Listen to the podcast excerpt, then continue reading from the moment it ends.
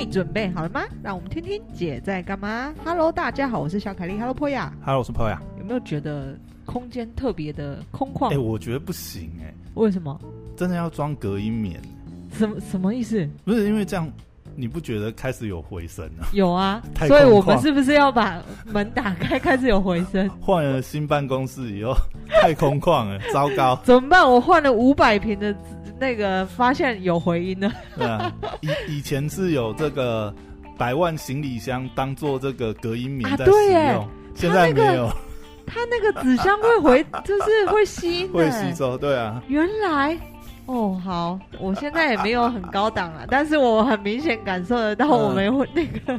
空间宽了很多，对对对对对，已经开始恭喜，已经开始会有回音了。恭喜我换了办公室，上一集这个有提到我呃谈判的技巧，后来就是成功把这个办公室给谈下来了。对，那九月虽然最后还是有一点小曲折，但是我觉得嗯。呃为了不要浪费我花这么多力气 去谈判，然后我还是这个委屈屈就了一些，所以九月开始换到大办公室来。但是你你该不会、呃、你该不会那个车贷也是这样，就是一路追加上去，本来只想要保一个乙式，最后变成甲式 Plus。哎、欸，你怎么知道我今天要跟你讲什么啊？因为我都我们在开录前其实都就是波雅常常不知道我要跟他分享什么，嗯、因为我是分享我一些可能生活体验或者是我突如其来的感想。因为你透露出你耳根子软的弱点，我发觉只要跟你这个软磨硬泡都会成功。你不要跟大家讲这个，所以大家以后那个买行李箱记得要软毛软、欸、磨，不是我对口都不我不。那就是嗯，我看看啦，不一样，不那个不同情况是不一定的。编一个编一个正要出国，然后 这个还背了数百万学贷。没有没有没有没有，不一定啊。好，不过我今天真的是要呃讲这个八月底，其实哦，我真的做了蛮多事的，除了上上周分享的这个房房租的谈判。八月底，恭喜我也这个交车了，耶!好，那我上之前就是我们录了一集特斯拉嘛，那我这次就来想分享一下交车的整个过程，还有我交车以前，嗯、呃，做了哪些功课。嗯哼，你知道我在讲这一集之前，其实我前几天有发了一篇文章，在一个特斯拉的社团。结果我好像开始要做特斯拉车主的生意了。对，原来买特斯拉猜中了。原来买特斯拉的目的是要买门票，加入特斯拉车主 club。对对对对，这是基础的门槛，你要先达到之后呢，先缴一下会费之后，才能开始做这一群车友们的生意。没有啦，因为我自己是部落客啊，所以我很习惯把我的一些经历写下来。好，那我你这个没有先发在你的部落格上吗？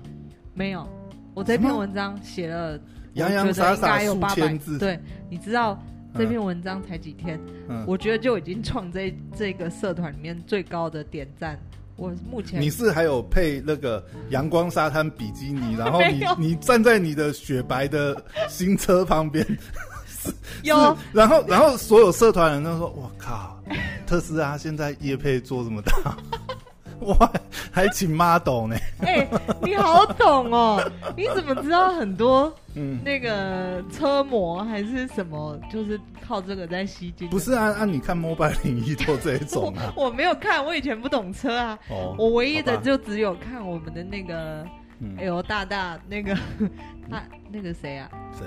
罗大好。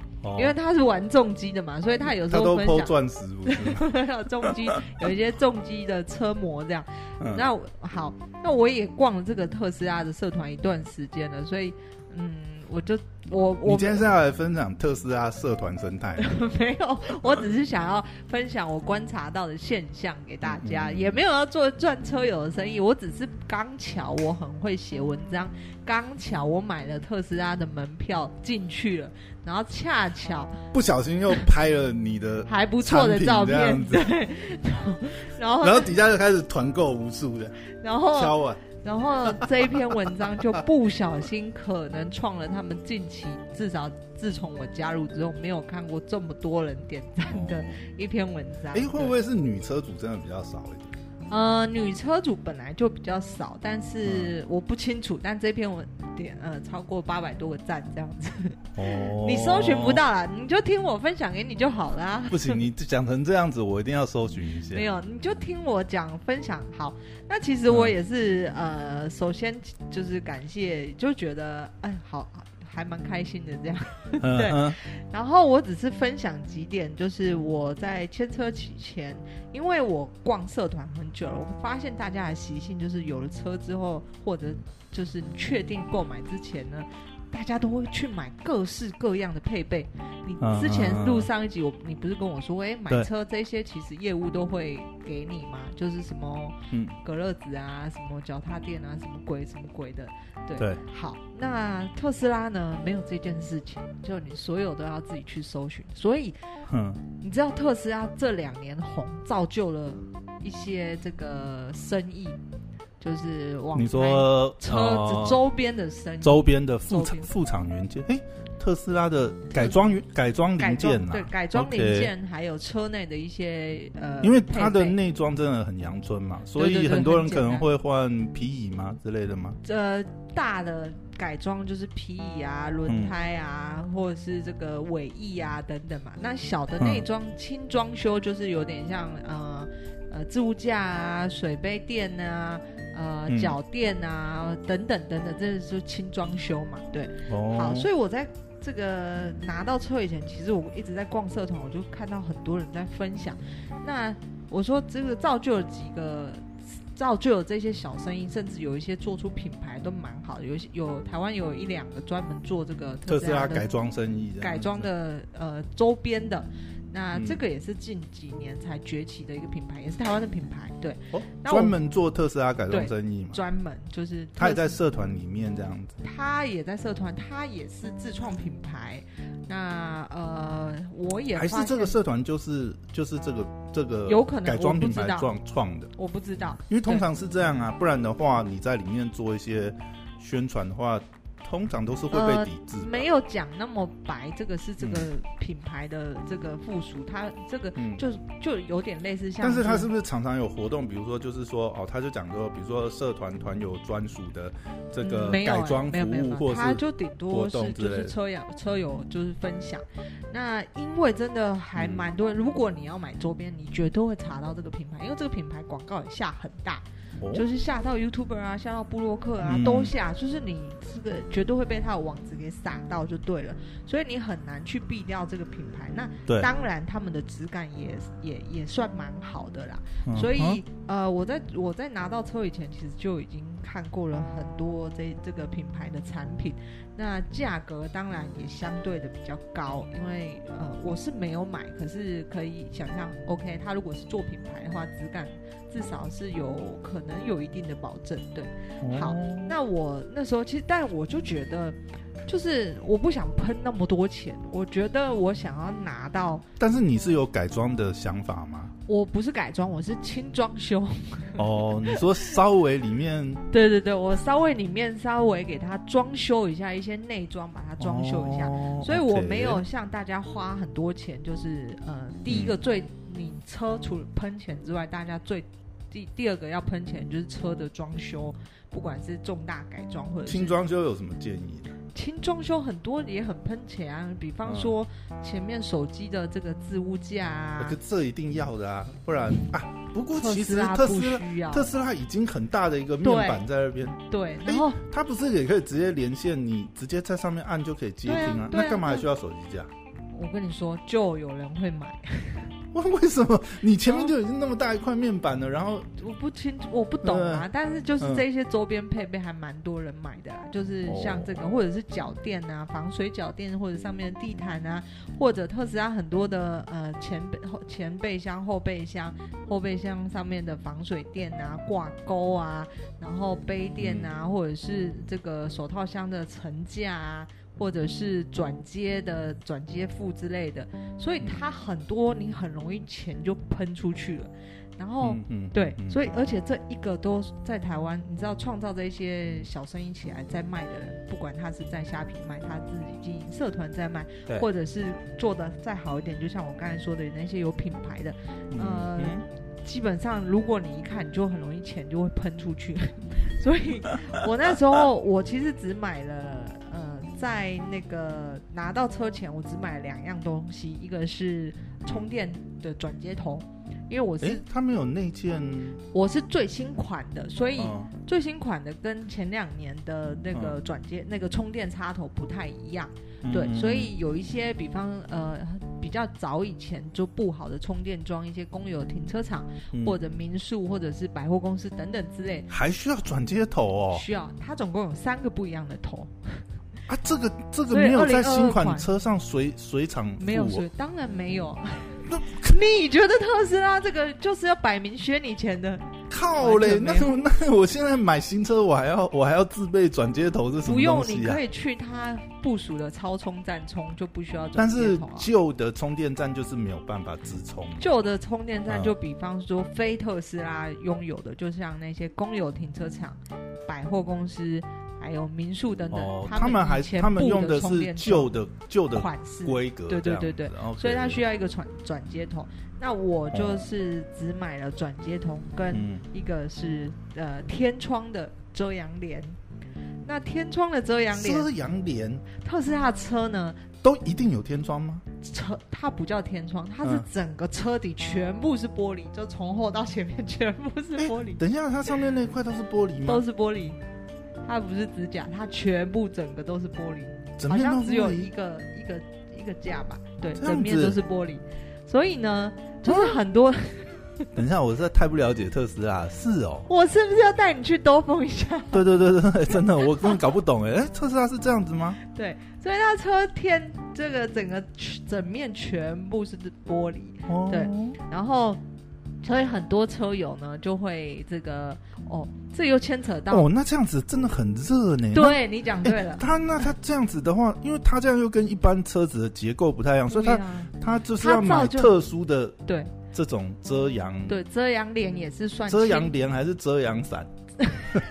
对，差不多，只要在车顶开个遮阳伞，差不多 给它遮住。那因为以前正常的一般房车没有这种困扰，对啊，所以嗯，天窗型的通常也对了，天窗型会有一个板，但是因为特斯拉它完全没有，它就是一片玻璃。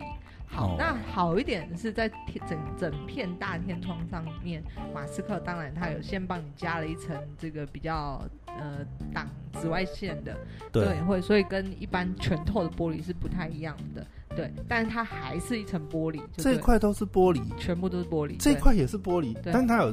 加一块呃，算是那种呃隔绝紫外线的，它有加一层，有点类似像 three N 的那种，对对，它有加一层膜。好，哦、那但实际这整块都是玻璃哦，前面前后面全部都是玻璃，这对对对。这这一整块到后面都是玻璃，对对对对对，哦、它整个连下去的。好，这样子哦，这个东西呢，就造就了我发现一个惊人的商机，嗯，就是隔热纸的厂商，因为它这样子的话，哎。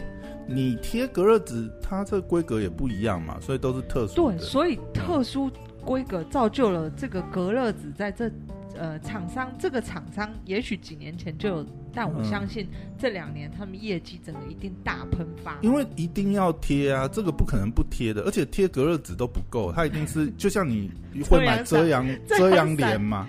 还是遮阳伞？不是，因为现在蛮流行的啊，就是。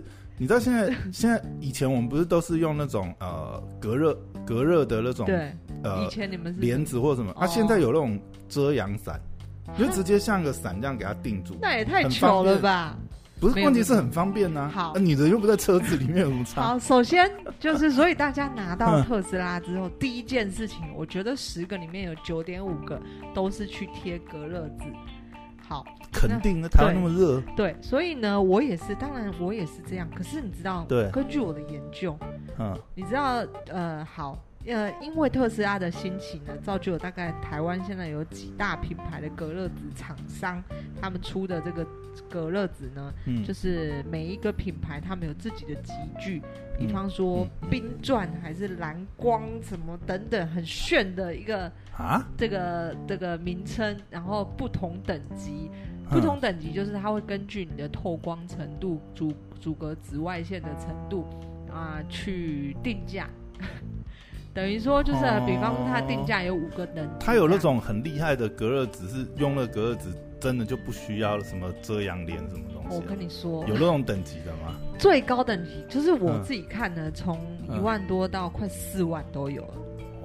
四万？你们以前贴隔热纸怎么？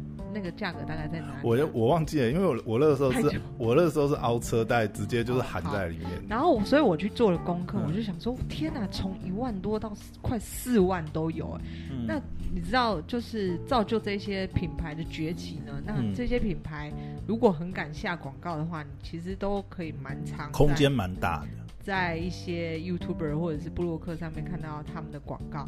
好，那我查了许多资料，很多车友就。大家都很敢花钱，他们一次贴就贴到整个快三万多，最高等级那个级距。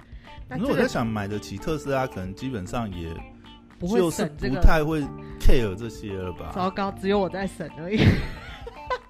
我没有，你既然都你既然都选择买这种车了，不是，我不是，不不，对你要先听我讲，不然你不，不然你要省你就去买 Toyota，不是，不是这个道理。嗯，我想要钱要花在对的事情上面，我想要去分析到底对啊，一万多、两万多、三万多，贴贴了以后会开心啊，是不是？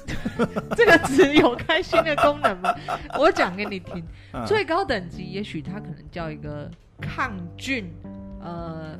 呃，什么什么什么？这是疫疫情后才创创出来的新品种，是不是？抗菌隔隔热纸还有什么抗菌菌，对，我跟你说，它就是最高等级，就多了一个抗菌。然后当然阻隔，它的阻隔紫外线的的那个百分比，它可能跟你说可以从。百分之七十还是百分之八十到九十之间，就是比较高等级一点的。嗯嗯。所以你说这个贴了会开心的，会有任何快乐的因子？会啊，就自己心里觉得爽啊，高级这样。你说贴完三万多，觉得哇，我好帝王般的享受。对，在那，我不清楚，可能男生有这种感觉，但我完全无感。我想说，到底要？问题是不贴很热呢。没有没有没有，我还是会贴，可是。我就会想要分析，到底我多花两万块或者多花快三万块，那这个效果在哪里？比方说，我花个一万多，那一万多的阻隔紫外线可能是百分之七十五到八十五，那可能三万多的是百分之八十五到九十五。那对我来说，就是我觉得没有差，这个我不想要多花这个钱去多那个，对对对，多那个百分之十，而且再加上我的工作性质，我不需要一直在外面当计程车司机，我就不需要，就是这个贴这个最高档，都半夜出去跑山，干脆不贴。哎，外面的也看不用贴，也看不见，反正没差，不是？对，你说对了，我就半夜开。出去没有啊？哎、欸，那讲实在，我觉得你不用，嗯、你知道吗？为什么？反正特斯拉可以远端遥控啊！嗯、啊，我这边走到停车场，我就给它开冷气，吹个二十分钟，已经凉了，我干嘛贴隔热纸？你说，你说对，不用贴，所以我用各种理由。而且每次每次坐车，每次进去，对不对？你就把那个天窗当成是，对不对？那个呃，什么？就是自然 自然日晒机。哦，对，天然日晒机吸收维他命 D，反正你又没有擦，对不对？你本来就喜欢这个小麦肤色，每次上车开车兜风，对不对？第一个你也你也不需要，反正就是提早开冷气就好，先开二十分钟，啊，对，先开个二十分钟嘛，进去反正就是凉的，没有擦，你也隔热纸什么隔热帘都不用了，然后进去就天然日晒机，每天上车就换比基尼，然后晒个爽的。好像也可以，而且我还会上爆料公社，哦，还可以旁边的人晒的超均匀，有没有？整整整面整面田中晒，不是这样子说。好，不是你今天，你先我今天寻寻你的思路啊，省到极致，然后钱花在刀口上，钱花在该花的上。日晒日晒机晒个三十分钟一小时也不便宜耶，你不你都不用，你就省起来。好，是是所以只要根据我的思维脉络过来，我的确是贴了最低等级的那个机具。没有啊，你根本不用贴，你哪需要贴？不是，然后我告诉你，天窗我真的没有贴。你真的当那个天然日晒机来用？我真的没有贴，因为我只想说，马斯克已经帮我们想到了，嗯、然后它已经上了一层是防紫外紫外线，然后你知道大家为了那个天窗就想说，哇，太热了，因为很多人都说你这个如果没贴的话，你就是脸是冰凉的，头顶是火热的，因为它冷气会朝着你的脸吹嘛。然后我就想说，那我就是。很多人都说贴了之后呢，感觉稍微降温一点点，冰火五重天。但 是我觉得基本上应该是感受不太出来的。嗯、然后你知道隔热纸最贵的有一种叫做冰盾，他们反正随便这些品牌，就是你知道我们自己做电商的，就是很爱乱取。就它还会吸收冷气，这样还会 冷空气附着，降温速度超快。有穿比没穿还凉哦，体感降温五度。有贴比没贴还凉哦，差不多，他们都这样在宣传。啊，这不是废话？这你你又不是什么凉感？对，在整笑。他一定有参考一个男孩的宣传手法，没有。好，那他就是，总之呢，有一款叫做冰盾，然后这个东西不是隔热纸哦，它是贴在外围的哦。好，那当然，它的作用是什么？就是降体感降五度啊。哦、好吧。然后，好，我绝对相信这这一层薄薄的塑胶料的确可能有它研究的专业之处，嗯、但是对我来说，降五度还不如不降。然后呢，所以我天窗就没有贴。那我呢，就我想说，你知道遮阳帘这个东西怎么不贴？贴完以后，你就可以开始进军特斯拉改装。说的也是，我又再写一篇文章，你就开始，你就开始深入了解。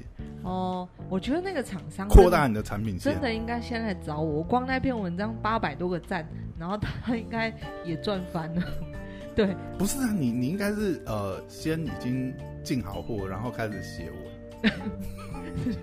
然后底下，然后然后底下就开始开团购这样。哦，好像也可以。先找先找几个水军在下面说、嗯、敲碗说哇，好棒哦！我觉得他们，我觉得他们都瞧不起那个我们这些没有在很用心经营 YouTuber 的人，他们都去下一些大 YouTuber 的广告。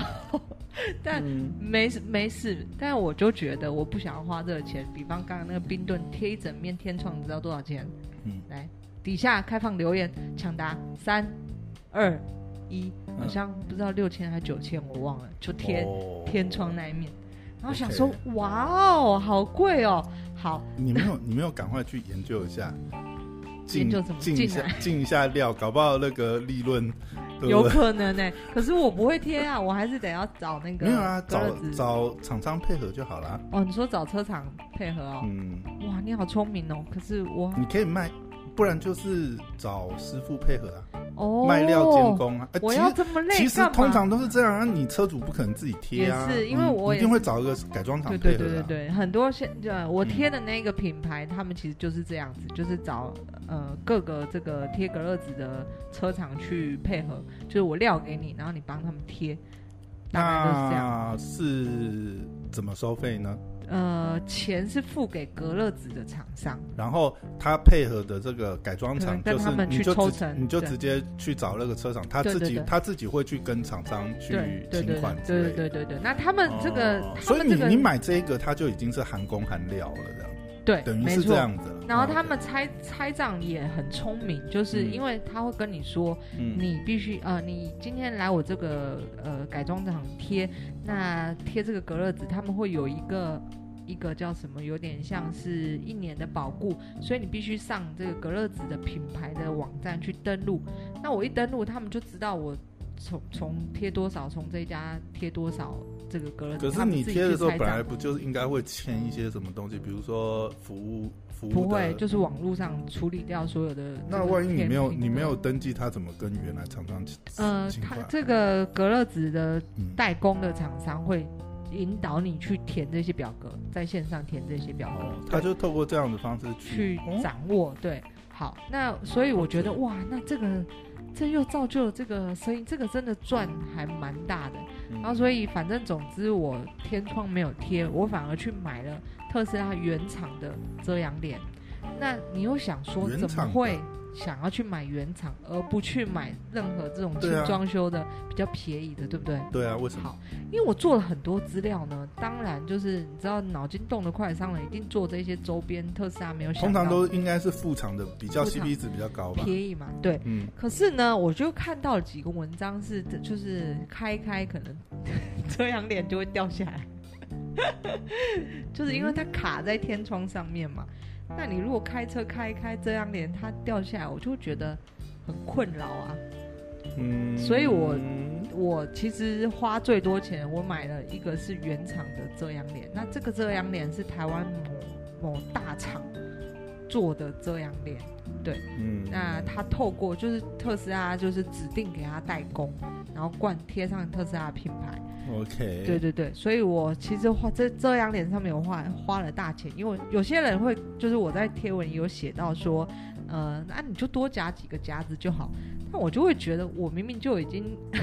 就已经一个一个车美美的在那里，然后我还多加几个夹子干嘛？嗯，不觉得有点就是脱裤子放屁的感觉？没有啊，都已经要花钱了，还对，我就宁愿就是美观也是很重要的。美观，然后它掉下来，至少我能够找到特斯拉。哦，它哎，它原厂的遮阳帘其实弄上去蛮漂亮的。对啊，对啊，然后品质，因为我们自己在跟大陆的工厂交手。对啦，如果你买一个这样子，然后车子漂漂亮亮，然后。装一个 真的是很阳春的，好像真的是很不搭。对啊，所以我后来就觉得我买、嗯、买买贵的，买原厂的，我至少买到品质的保证。好，没有这这感觉跟那个 买 Apple 相关周边一样。哦，对对对对对对，你差不多是。你你当然你可以你。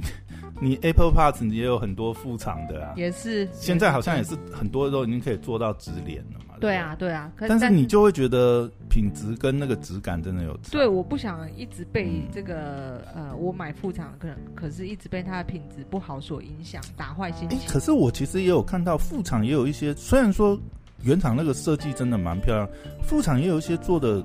蛮不错的，不错的，对。但我不知道价格是差多少。可是我光想，就是如果我在开车开开，可能遇到一个窟窿，或者是爬坡还是什么，然后它就掉下来。我觉得应该没有那么夸张吧。我人在开车掉下来，这样像话吗？这种东西应该不太会做到品质。我是说，因为它这个规格。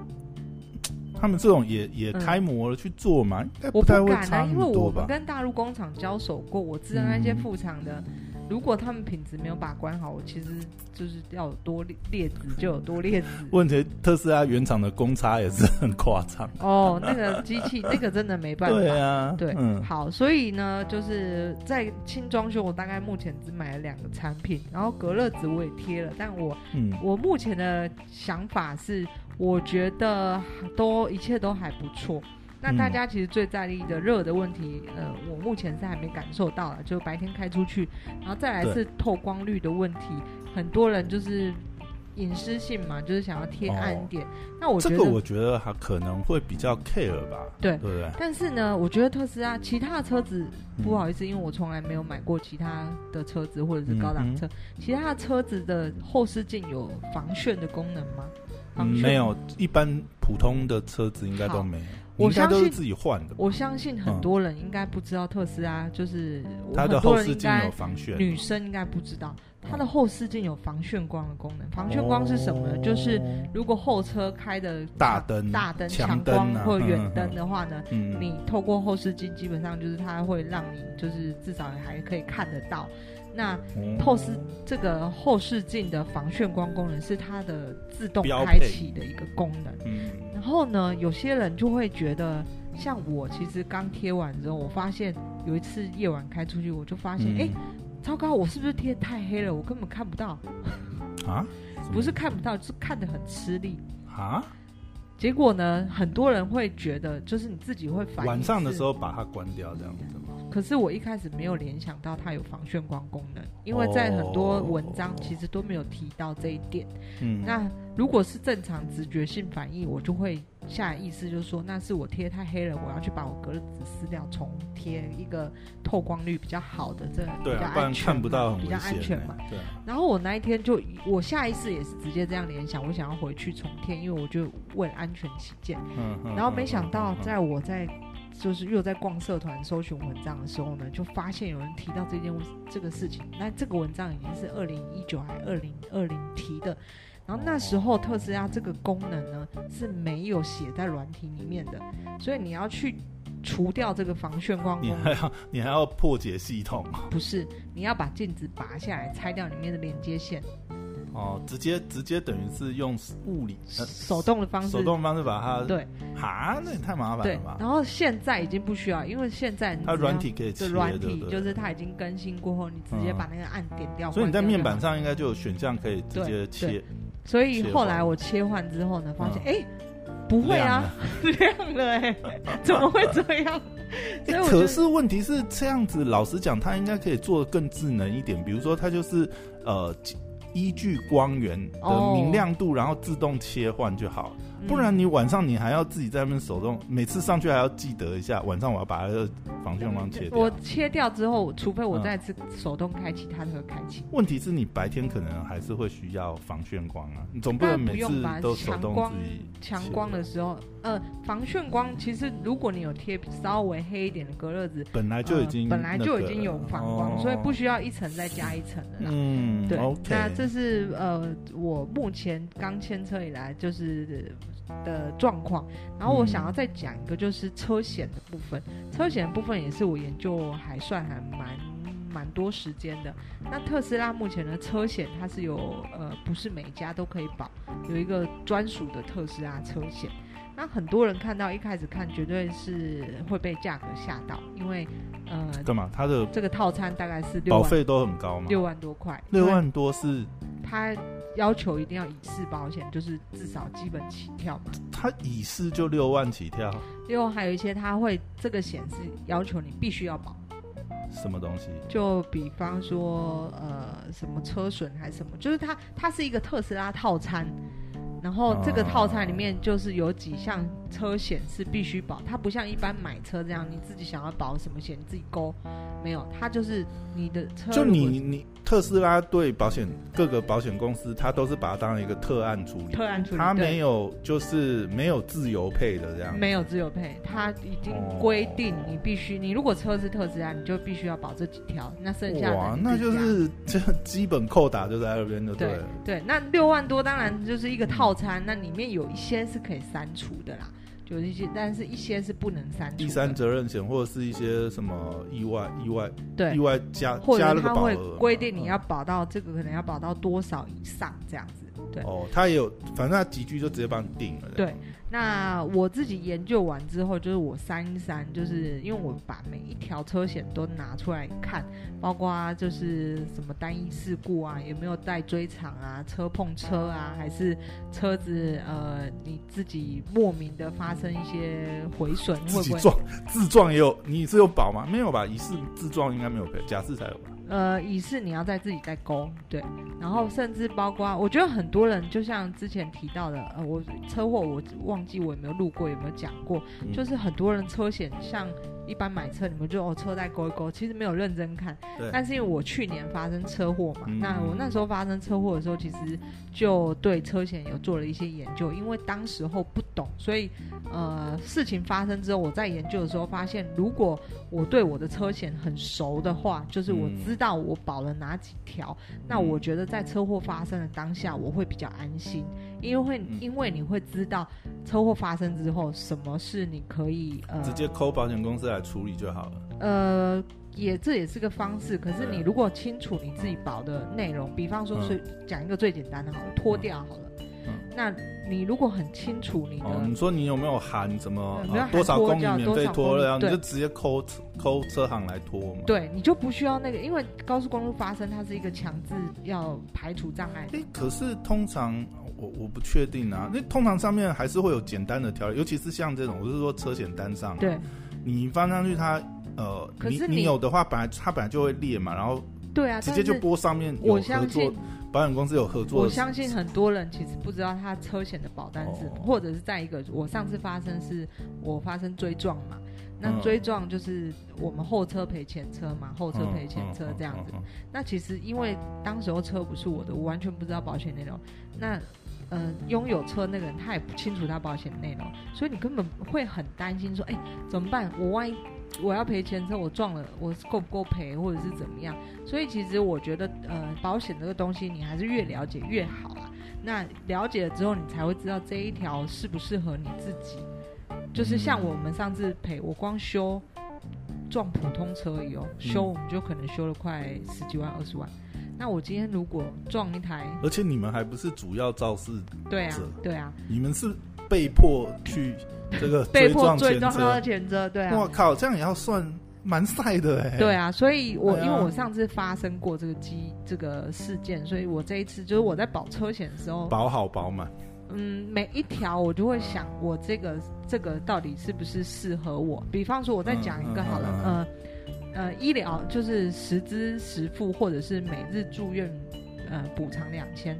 对我来说，其实我不需，我每日补偿两千，其实我不需要这个东西，我宁愿是实支实付。嗯、但有的保险公司它可能拆成两条，那拆成两条，你那个呃。